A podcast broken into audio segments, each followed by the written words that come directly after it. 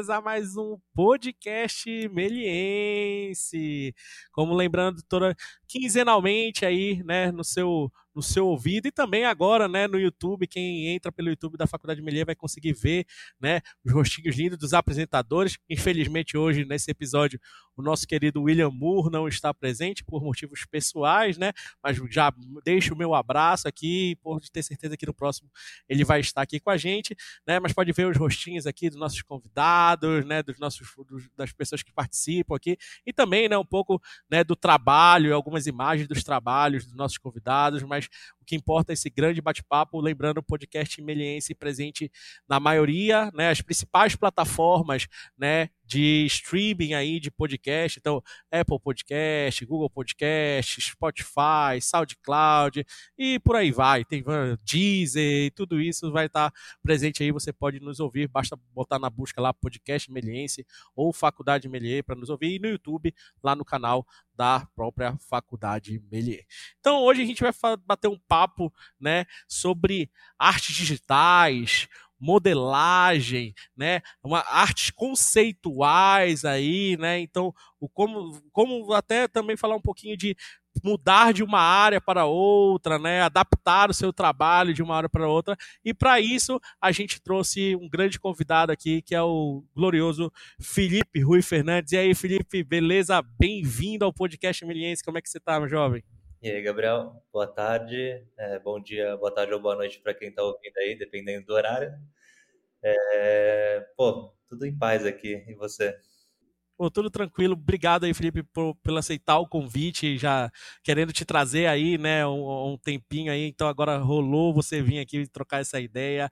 Uh, quem tá vendo aqui tem os trabalhos aqui atrás do Felipe e já deve, pode alguns curiosos aí da modelagem, da arte, da arte digital também já conhecem um pouco do trabalho do Felipe. Vamos falar um pouco mais sobre isso. Mas antes, né, como a gente sempre faz, um resumo do nosso convidado, né, fazer um breve resuminho aqui, depois a gente explora, né, desenvolve mais esse resumo aí durante o nosso bate-papo. Mas Felipe Rui Fernandes, que desde sua infância é um apaixonado por artes digitais, artes visuais, né, e música, tendo uma influência muito forte da sua mãe, que é artista plástica, né? Então a influência já está dentro de casa. Isso é, isso é maravilhoso, né?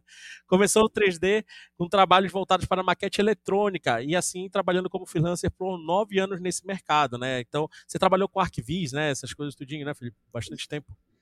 É, o meu primeiro contato com Arquivis foi com a Melies mesmo, com a Melier.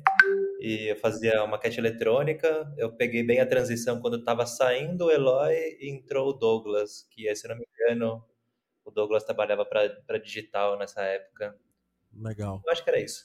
Mas os Legal. dois eram muito bons, muito bons. Então, boa, boa. então já adiantando, nosso amigo Felipe é aí um ex-meliense, né? Já passou por alguns cursos aqui, né, da faculdade, tudo isso já, já pisou aqui na nossa, nas nossas áreas aqui, legal. E continuando aqui o resumo, hoje em dia, né, Felipe se dedica 100% à modelagem orgânica, aplicando seus projetos em releituras, né, de personagens conhecidos pelo público e também seus próprios conceitos artísticos, né? Então, Felipe, pô, mais uma vez bem-vindo. E eu queria que você contasse um pouco mais, né, sobre esse início, como é que foi para chegar ali no 3D, o que que o que que o 3D te atraiu, né? Isso eu acho importante nossos ouvintes aí saber um pouquinho. Então, se quiser falar um pouquinho do início aí, fica à vontade.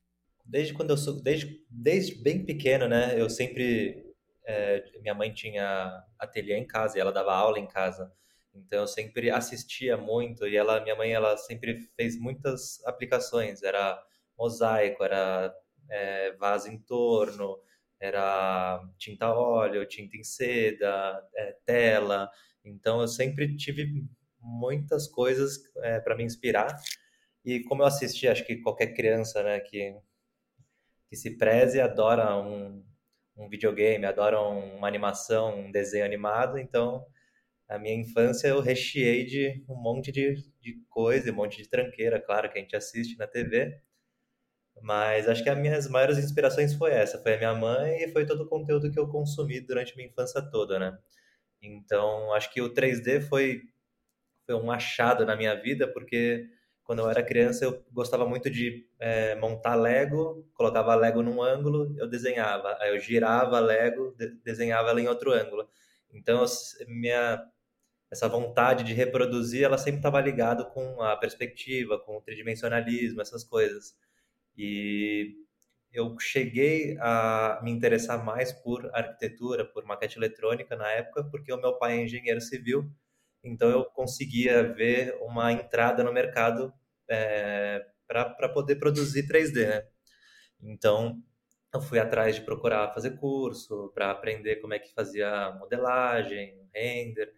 É engraçado, eu lembro até hoje, assim, a primeira vez que eu cheguei e olhei alguma coisa, eu falei, eu quero fazer isso, foi aquela entrada da Fox, que tem aquele letreiro da 20th Century Fox, sei lá o quê.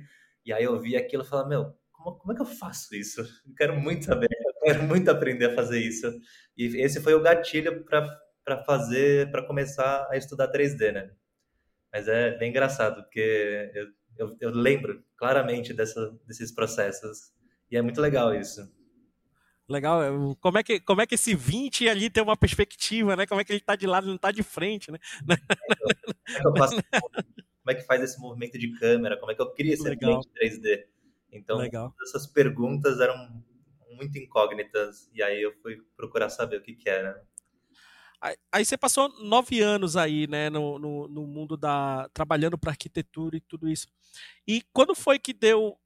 Claro, acho que com certeza tem, sempre tem o, o, o, paralelo ali, sempre paralelamente do trabalho, né? Tem algo ali, te, te, você saindo um pouco do comum. Mas quando é que deu o estalo assim, fala, deu, não quero mais isso daqui, vou para modelagem e, vou, vou viver disso, vou, vou ser modelador mesmo, vou para a modelagem orgânica e por aí vai.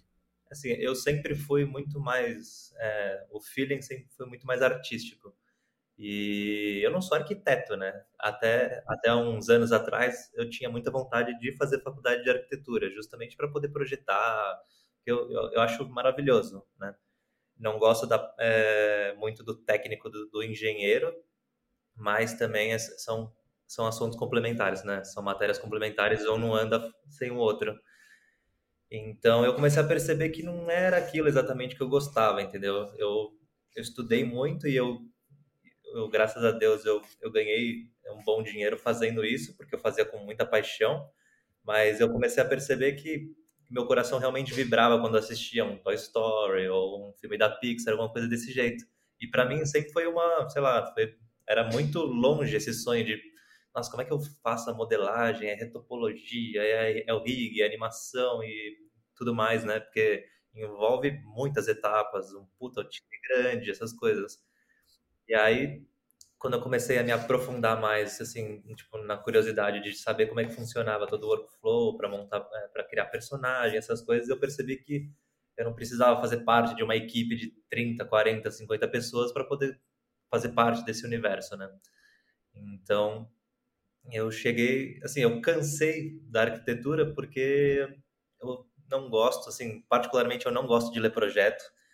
E e cada dia que passa, as pessoas querem mais qualidade, mais rápido e querem pagar menos, querem pagar menos, querem pagar menos. E aí eu cansei, simplesmente eu cansei. Então eu dei um respiro, eu, eu comecei a trabalhar mais com meu pai no escritório, para não ficar dependente da renda total do, da arquitetura. E comecei a estudar, eu fiquei, sei lá, um ano e meio em casa. Eu, como eu fazia, ficava na parte do financeiro do meu pai, eu dedicava uma parte do meu dia tudo online nos programas de sistema lá financeiro, banco, essas coisas, e o resto do dia o dia inteiro estudando, estudando, estudando, estudando modelagem. Então, assim, foi tratamento de choque, mas foi foi um sonho que eu realizei, porque é assim, a minha paixão é essa, entendeu? E, e deixa eu te perguntar, não sei se tem uma resposta muito clara sobre isso, mas por que a, a, modelagem orgânica, né? Você frisa bem isso daí, né? Tipo, ah, modelador orgânico, né? Por que essa modelagem orgânica? Ah, eu acho que eu, eu passei muito tempo na modelagem poligonal e assim eu tenho um pouco de aflição porque tudo é muito claro. Eu assim como uma pessoa que programa, eu eu, eu tenho um, meu sócio na empresa e meu sócio ele ele é programador, então, ele é muito exatas, assim, e eu, eu admiro muito a, a, pessoa que gosta de matemática nesse nível, que consegue conciliar toda a brincadeira, consegue ver todo o cenário na cabeça, mas eu gosto muito da modelagem orgânica porque tipo, como se for, é, o ZBrush, por exemplo, você tá com uma massinha, literalmente uma massinha digital, e você adiciona, você subtrai, você alisa, você deixa mais áspero, então você, você realmente está colocando literalmente a mão na massa, entendeu? Então, para mim, eu acho que isso é muito artístico e era o que minha alma procurava, é, é a forma de, eu me expressar realmente com o coração, entendeu? Então, é, modelagem orgânica, eu, eu, eu gosto bastante da modelagem poligonal, mas não é aquilo que me, me vibra. Atrai, né? Legal, legal. E, cara, é, é, é, você já falou sobre, sobre as suas inspirações aí, tudo isso. É, eu vejo as suas releituras aí, né? São extremamente sensacionais. Eu, eu digo assim, cara, finalmente alguém conseguiu. Tipo, claro, você não é o primeiro a fazer isso daí, mas eu acho que, tipo, finalmente alguém deu vida para esse, esses personagens, assim, alguém colocou ali. E eu queria que você falasse mais disso. Como é que surgiu? Tipo, pô, legal, vou fazer uma releitura de um personagem, não vou fazer só o, o 3D daquele personagem que em 2D eu vejo Cartoon Network aí claramente sua grande inspiração, né? Vários, vários desenhos, mas acho que o Cartoon Network é a maior que tem aí. E os desenhos clássicos dos anos 90, né? Os maravilhosos desenhos. E eu fico assim, e aí quando eu vejo as suas artes, eu falo assim, mas da onde esse cara tirou essa noção de que, tipo, sei lá, o as meninas as meninas super eu lembro do episódio que tem, né, alguns personagens vilões tudo isso. Mas de onde esse cara tirou coragem com covarde com, sei lá, uma garrafa pingu? Eu vi o pingu, falei, caralho, que tipo, que isso? Que que é o pingu, tipo, pinguço, sei lá. Assim, de onde você foi? De onde por onde essa cabeça tá passando aí, né, para tirar essas inspirações? A verdade é essa. Assim, é, é até difícil pensar, porque, assim, é, muita coisa do inconsciente, é muita inspiração da infância, mas tem alguns, por exemplo, quando eu comecei com a modelagem é, no ZBrush, essas coisas, eu fui muito focar, é, foi tudo muito voltado para colecionáveis. E aí eu comecei a perceber que, é, mesmo no. Eu cheguei a vender uma estátua de colecionáveis, até tá aqui. Ó, oh, vamos ver aí com exclusividade. Essa daqui Ó, oh, eu vi, eu vi essa daí, maravilhosa, cara. Muito boa. É, então. Só que mesmo assim, não era aquilo que me deixava maravilhado, porque tinha muita etapa, aí ia para o cliente, aí tem revisão, aí volta, então não é um processo que você faz do coração e você consegue expressar livremente o que está na sua cabeça.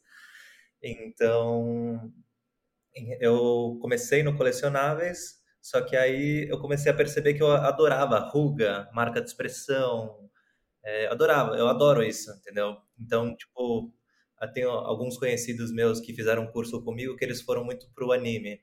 E eu comecei a ver que é, era muito, para mim era muito trabalhoso porque é muito mais volume, não, é, é diferente assim o jeito de pensar. E aí eu comecei a perceber que o fotorrealismo, que textura, a rugosidade, a porosidade, as marcas de expressões. Eu gosto disso. Gosto de dobra, gosto de coisa feia, gosto de, de expressão feia. Não, não, sei porquê, assim, acho que é, já é muito loucura da, da cabeça. Mas eu comecei a aplicar isso nessas referências que eu tinha. E tem alguns é, artistas, é, se eu não me engano, o Ian Blanco, que é um brasileiro que mora no Canadá, ele, ele tem esse estilo e foi uma pessoa que eu me baseei bastante, que eu gostava bastante da arte dele, inclusive um ótimo profissional. E tem um americano, não sei se ele é americano, que só depois que eu, que eu descobri, e, e aliás ele tinha uma arte muito parecida, que é o Miguel Vasquez, é, alguma coisa assim, que o nome dele no Instagram é Marvelous Mike. E é animal, animal a arte do cara e é bem parecido com a pegada que eu faço. Então, tanto que até o Jake, o, o que eu fiz, eu fiz eh, em homenagem para em homenagem à arte dele que ele tem uma também. Então eu fiz bem parecido com a dele. Mas basicamente é isso, assim, eu eu tento puxar as minhas, eu tento juntar tudo aquilo que eu gosto, né, nas referências que eu tenho e junto com os meus gostos mais particulares, né? Que é fazer ruga, fazer dobra, fazer essas coisas. E o legal é que eu consegui unir todo o conhecimento, né? Dessa bagagem que eu tenho de alguns anos de arquitetura Então, por exemplo, enquanto as pessoas estão fazendo, trabalhando no, no Blender, com Cycles, essas coisas, eu, eu já mantive todos os meus programas, Max, Corona, V-Ray, essas coisas. Então, para mim, eu, eu, trabalho melhor nesses programas. Mas estou estudando aos pouquinhos aí para pegar essas, essas coisas novas também. O importante é a base, né? Acho que, que isso que você falou é. Você já trouxe algo de arquitetura que você já tinha um, uma, uma, um costume, né? Muito mais prático, muito mais rápido a coisa, mas no final, né? No final, o resultado é o mais importante. É, exatamente. Eu sempre sou dessa. Antes eu, eu precisava. Antes eu ficava muito preso ao workflow. E aí eu comecei a perceber que me travava muito o resultado final. Porque se eu não fizesse, se eu não abria a malha do jeito certo, se eu não fiz, fazia tal coisa, tal que. Eu fiquei. E aí depois de um tempo é, penando né, nesse sentido, eu comecei a perceber que o que realmente importava era a imagem final. Então eu comecei a, a pirar no Photoshop, pirar em um monte de coisa, é, deixava algumas coisas é, pela metade no 3D porque eu ia e faz, fazia uma composição no Photoshop. Então comecei a me mesclar muitas coisas. E até foi interessante fazer isso porque eu conseguia enxergar um resultado. E aí quando eu ia para é, outro projeto na etapa inicial eu já via com outro input já de outra forma para começar de outro jeito para chegar lá na frente. Coisas que você só só pensa realmente quando você faz muito sim eu, eu uma coisa que, que é interessante que eu vejo nos seus trabalhos aí você pode pode dar, confirmar isso mesmo, é narrativa, né, cara? Eu acho que isso é, é, é muito importante. E eu vejo isso faltando, né, vendo aqui na, na, na, academia, né, na escola, na faculdade, tudo isso. A galera pensa muito em modelagem, né, aquele negócio do, da, da da perspectiva, do, do, do, orgânico, no caso de, de, de um, todo um, um, detalhe técnico, por aí vai, e acaba esquecendo que aquela, aquela imagem, aquele personagem conta uma história também, né? Isso eu acho que é indispensável, isso no seu trabalho é bem claro. É, então, é uma coisa que, assim, para mim, particularmente, não, não é o meu forte, porque, assim, eu sou rato de, de, de curso, de estudar também, então me identifico bastante com esses alunos que, que você citou, porque quando é, é difícil você realmente ter a visão de um todo, né? Eu converso bastante isso com meu sócio e o meu sócio ele é um tipo de pessoa que assim, ele consegue ele consegue navegar em todos os âmbitos ali do, do, do projeto, não só na programação, mas no modelo de negócio, na programação, na parte visual, na, na parte é, comercial. Então, é, é uma coisa que eu aprendi com ele, assim, e com meu pai também, que meu pai ele é bem flexível desse jeito, assim, por mais que ele não seja da parte de artes, meu pai ele consegue navegar em todas essas áreas é, diferentes. Então, mas eu sempre fui assim, minha vida inteira eu sempre fui muito focado numa coisa só, assim, ah, modelar é só modelar, textura é só textura. Então, não faz tanto tempo assim que eu que eu piro tanto em cenário, que eu piro numa narrativa, num num negócio todo, mas assim, eu realmente senti que quando eu comecei a dar sentido para minha modelagem num contexto, com um cenário, com uma história em si, eu tive muito mais feedback nas minhas mídias, né? É, as pessoas realmente gostam muito mais quando tem um envolvimento mais profundo da modelagem, porque é, quando você dá esse contexto, você não está atingindo só as pessoas que são apaixonadas por modelagem ou por arte, está conversando com uma pessoa que não está nem aí para arte, só que ela se identificou porque é um desenho da infância dela, porque é um lugar que ela conhece, ou qualquer coisa nesse sentido, né? É, isso, é, isso é legal. Aquela, principalmente aquela imagem do. Eu vi uma imagem do Bob Esponja. Do Bob Esponja e o Patrick, né? Tá até passando aqui atrás agora o Bob Esponja. Mas, tipo, você vê o Bob Esponja sozinho é uma coisa. Você vê o Bob Esponja, o Patrick, ali naquela, né, naquele ambiente, porquê das rugas, né? Eles estão fora da água, tudo isso, então, todo, tem todo o contexto. É, eu achei bem legal isso de tipo, pô, ele pensou o porquê daquela ruga, o porquê daquela, né, daquele contexto todo, isso é, é, é muito interessante. Aliás, esse, esse Patrick e esse, esse Bob Esponja na praia foi o meu primeiro NFT que eu vendi. Pô, legal, legal. E aí, eu ia entrar nisso agora. Você falou, você falou do seu sócio, do isso, modelo, modelo de negócios por aí vai. E, cara, eu queria saber mais disso, né? E esse novo mundo aí, né, mercadológico para modelagem, né? O, o, o, NFT. Como é que tá sendo para você? Como é que você, tipo, não, agora eu vou entrar nesse, nesse, nesse, nesse novo mercado. Como é que tá sendo, né, esse, esse para você modelador, né? Como modelador tá, tá funcionando? Putz, te falar que, assim, é muito novo, não só para mim, como para todo mundo, né? Porque é um, é um mercado muito novo. Mas para mim foi muito natural, porque é, as coleções elas estavam demandando muito é, personagens do peito para cima, em, em aquele ângulo, esqueci o nome, tem um nome específico para esse tipo de ângulo mas eu normalmente eu, eu, eu sou depois que eu fiquei depois que eu fiz alguns cursos de colecionável que você ficar dois três meses na mesma peça eu peguei um pouco de aversão a ficar muito tempo modelando o mesmo projeto. Então eu comecei a focar eu comecei a perceber que quando eu ficava muito tempo num projeto quando eu pegava um projeto novo para fazer formas primárias secundárias eu já tinha esquecido muita coisa. Então uma forma de eu conseguir treinar para ter a matéria fresca na cabeça, eu comecei a fazer projetos curtos, projetos de um, dois dias. E aí eu me apaixonei em ficar fazendo projetinho rápido. Então eu conseguia postar rápido, eu conseguia treinar é, do, do começo do processo até o final do processo. Claro que não, não consigo chegar naquele nível de qualidade, de, de refinamento, que você vai ficar numa peça de um, dois meses. Mas foi legal para a experiência foi muito interessante.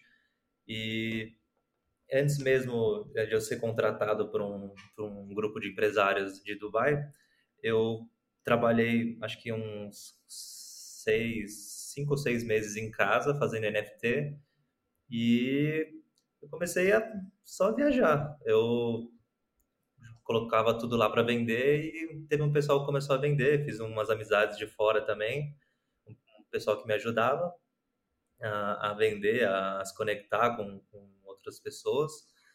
E aí teve um, teve um dia que um diretor de arte, ele chegou, ele, ele me mandou uma mensagem no Instagram, ele viu meu perfil, ele gostou pra caramba e ele nem quis fazer teste nem nada. Ele falou, é, você quer vir para Dubai trabalhar com NFT? Eu falei, bom. E aí, tipo, depois que eu desliguei a conversa, eu cheguei para minha namorada e falei, não, será que você é golpe, alguma coisa assim? Porque normalmente as pessoas fazem teste, né? Assim, Sim, não é uma coisa... A gente tá acostumado com isso, né? Entrevistas. E... é, então, aí foi, tipo, muito assim, você quer vir? Aí eu falei, tá bom, vamos.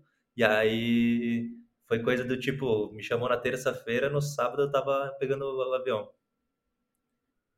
E aí eu fui realmente de cabeça lá e realmente era, era verdade, tudo bonitinho. É, infelizmente não posso comentar sobre os projetos porque eu tinha tudo, eu tenho contrato de confidencialidade, né, NDA, essas coisas. Mas foi uma puta experiência, assim, eu fiquei sete, oito meses, sei lá quanto tempo eu fiquei lá. Eu vim para cá umas duas vezes, mas até então nunca tinha morado fora é, de casa, ainda mais fora de país. Então, para mim foi uma experiência assim bem bem, bem diferente. E ainda minha namorada ainda deixou a empresa dela aqui, que ela tem é, loja online de cosméticos naturais. Então ela deixou tudo meio que stand-by para me acompanhar, para não ir sozinho e tudo mais. Mas foi, foi interessante, assim. Passei alguns apuros, né? Porque é um choque cultural muito forte. Mas nessa questão do NFT, assim, me abriu muita cabeça. Conheci muita gente, conheci um processo que eu não, que eu não conhecia, né? Até mesmo porque a gente estava num, num, hype do mercado e do nada entrou o beer market aí ferrou com muitos rug pulls, muito escândalo de, de sacanagem né, no, nas coleções e tal.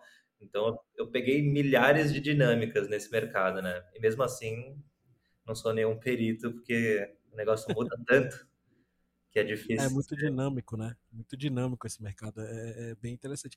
E o legal é isso, tipo, nem, você, você falou assim, pô, uma empresa de NFT, né? Tipo, me contratou e tal. Tipo, nem imaginar. Para mim era só os artistas mesmo. Não sabia que existia uma empresa que contratava artistas para vender. É assim, né? existem empresas, né? No meu caso, foi um grupo de empresários que me chamaram. Então, no momento depois, eles acabaram abrindo uma, uma, uma agência de marketing, tudo certo, para poder fazer isso. Mas existem um monte de empresas que fazem Sim, isso. Não. Bom, é, bom, é bom, é bom, é bom você comentar isso, porque abre um novo, né, um novo leque aí para a galera que está querendo entrar na modelagem, tudo isso. Acho que, que isso abre um, um leque bem legal. E então, é, a verdade é essa, né? Hoje em dia você vive de um sonho, né? Sim. Graças a Deus, assim, é... mas assim, foi uma, uma coisa que no final eu eu fico refletindo bastante, agradeço ao universo e a Deus pela oportunidade, óbvio, mas eu fiz, eu, assim, eu, a minha reflexão que eu tenho, é, eu acreditei muito nisso e acho que eu, acima de tudo eu tive muito, muita paixão, muito amor para fazer isso, porque a minha namorada, ela não aguentava mais escutar a voz do, do professor aqui é, no computador e, assim, brigava comigo porque eu ficava 24 horas no computador, mas não por uma questão de obrigação, mas por uma questão de paixão mesmo. Então, eu acho que qualquer coisa que você fizer, mesmo se você não tiver aptidão, se você tiver vontade e amor e paixão pelo aquilo que você está fazendo, só pode ter um resultado positivo, né? Cara, é, a gente ir indo para um, né, esse papo aí, eu sei que é que é bem dinâmico esse nosso papo aqui e tudo isso, mas acho que você já deu bastante é, conselhos e dicas, né, com a, sua, com a sua narrativa de vida aí, acho que é bastante importante, mas para essa galera que está começando, né, nossos alunos aí, nosso, o podcast é muito voltado para para a galera que está na faculdade começando, para quem vai começar, que está nesse caminho, que para quem vai começar e para os curiosos também, né, que gostam das artes digitais e tudo isso. E eu queria que você desse, não sei, uma um conselho, né, que você mesmo olhando lá o, o Felipe lá de trás, ou o Felipe de hoje em dia, falar assim, pô, se pudesse eu ir por esse caminho, ou ir por outro caminho, né? Algum, algum, alguma dica, algum conselho para essa galera que está começando aí no 3D, principalmente o pessoal que está de modelagem aí também, né? Acho que se você puder dar uma diquinha aí para se finalizar, né, aí um pouquinho, eu te agradeceria muito. E os alunos também, pode ter certeza. Vou te falar que uma coisa que eu que eu realmente sinto falta de não ter estudado mais a fundo foi a animação, porque é uma coisa que hoje em dia, assim, muita coisa, tanto 2D quanto 3D, são coisas que passaram muito despercebidas para mim na época. E eu falava, ah, vou usar isso para quê? Para quando? Quando eu vou precisar disso? E é uma coisa que hoje realmente sinto falta de animação 2D, principalmente. Eu, na, na, na Melies, eu, eu cheguei a pegar o Tombom, o, o comecinho dele, só que é, não, não foi muito para frente. Mas acho que a dica para quem está quem tá começando ou, ou, alguém que vai fazer uma faculdade é, é, dedicação, porque você nunca sabe quando você vai precisar de fato de uma ferramenta e quando você vê uma puta oportunidade no mercado, você fala, putz, se eu soubesse isso agora seria assim, matador. E eu perdi algumas grandes oportunidades por não saber fazer animação 2D é um clássico, né? Stop motion, essas coisas, mas saber fazer interpolação, saber mexer com os layers num programa de, de animação 2D, essas coisas, eu perdi algumas oportunidades muito boas. Mas é aquela coisa, é, tem, claro, sempre tentar ser o melhor e estudar todo santo dia, por mais que seja chato em algum, em algum momento, vai fazer to toda a diferença, assim, porque a curva de aprendizado é, é outra, né? Quando você se dedica todo dia. Uma, uma última pergunta aí, antes desse, do nosso final, aí, antes de, de, de, a gente finalizar aqui o nosso podcast. No início do resumo, eu falei que você é apaixonado por artes visuais e música.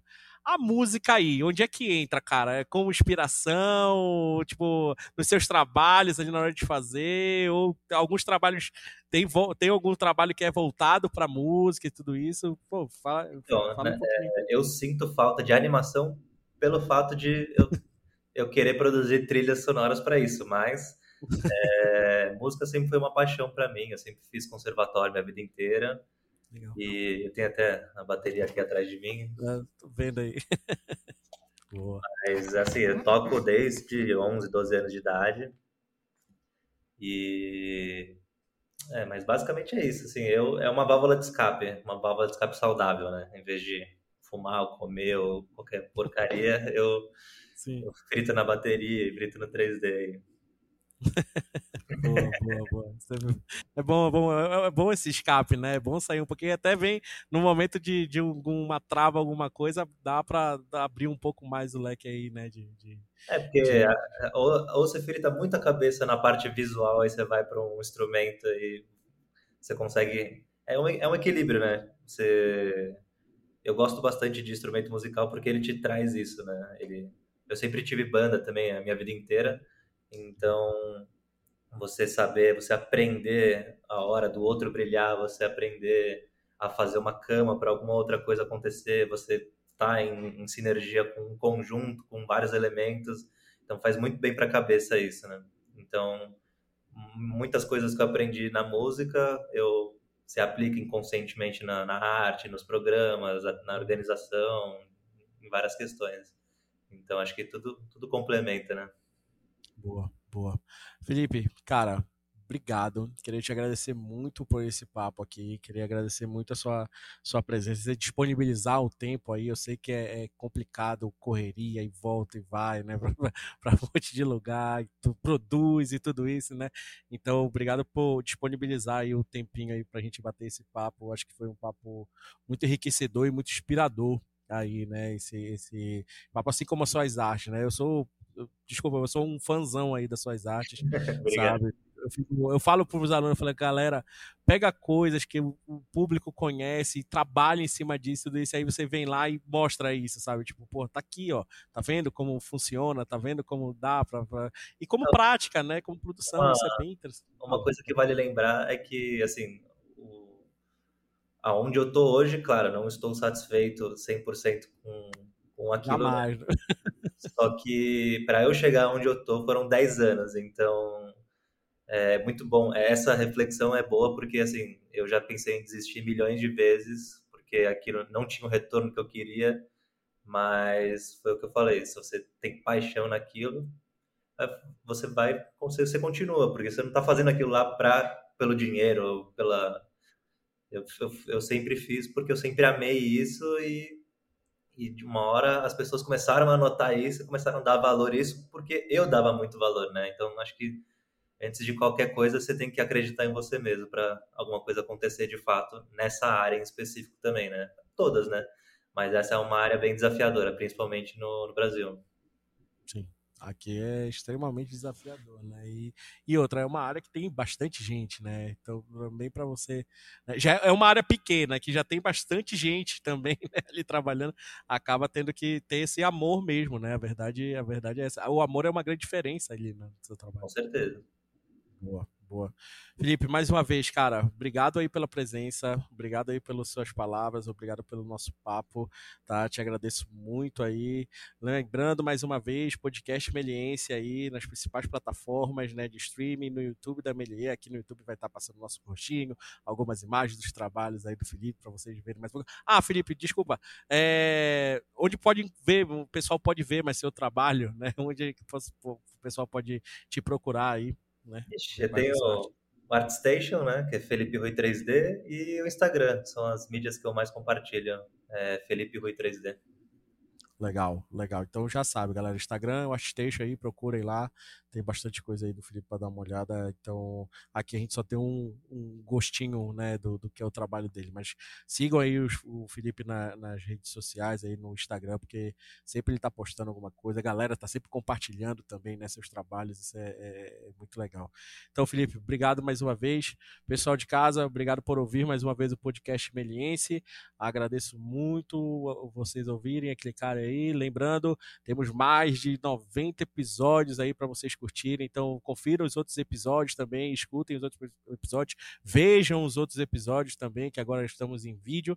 Então, por favor, compartilhem, né? É, é valorizem o nosso trabalho aqui, porque a gente está fazendo porque a gente ama, porque a gente gosta, a verdade é essa que eu falo. A gente não está aqui à, à, toa por obrigação, né? porque a gente gosta de bater esses papos, gosta de trazer essa galera aqui, né, que já passou, que está aqui dentro da Melier ainda, porque acho que isso é a Melier, né? É um reflexo do que foi a Melier, do que é a Melier. Então, é isso. Ficamos por aqui hoje. Um forte abraço e tchau.